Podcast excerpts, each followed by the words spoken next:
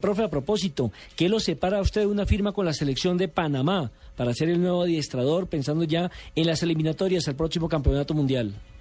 Bueno, yo creo que lo mismo que separa al profe Bolello, Hernán, un saludo para él igualmente, profe Hernán, al profe Cheche, la misma cosa, que fueron los técnicos que, que tuvimos y, el técnico holandés que ellos mm, llevaron para, para hablar, quedaron de, de confirmar quién iba a ser el técnico en 10 días y la verdad que hasta el momento no lo no lo han, han dado el nombre del, técnico de la selección de Panamá pero indudablemente que pues para nosotros como colombianos creo que fue algo importante mm, haber ido a, hablar y a, y a presentarles eh, un proyecto lo que uno realmente quiere para para ese trabajo con la selección de Panamá.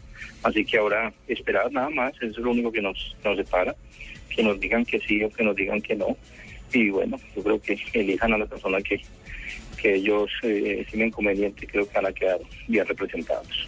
¿Y el plan B es aquí en Colombia?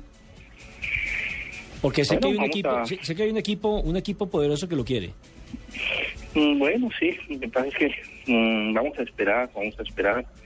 Eh, estamos mm, viendo la posibilidad, lógicamente, de, de mirar, eh, un estar seguro del paso que se va a dar y que el proyecto que se quiere sea importante y que sea que sea bien serio.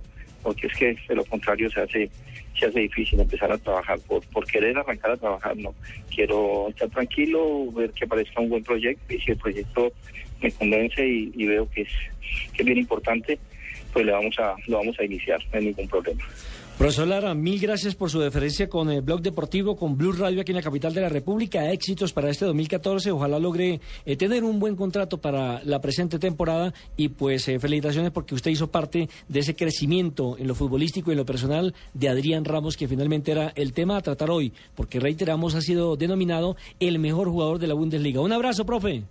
Un abrazo para ustedes, un feliz año. Muchas gracias.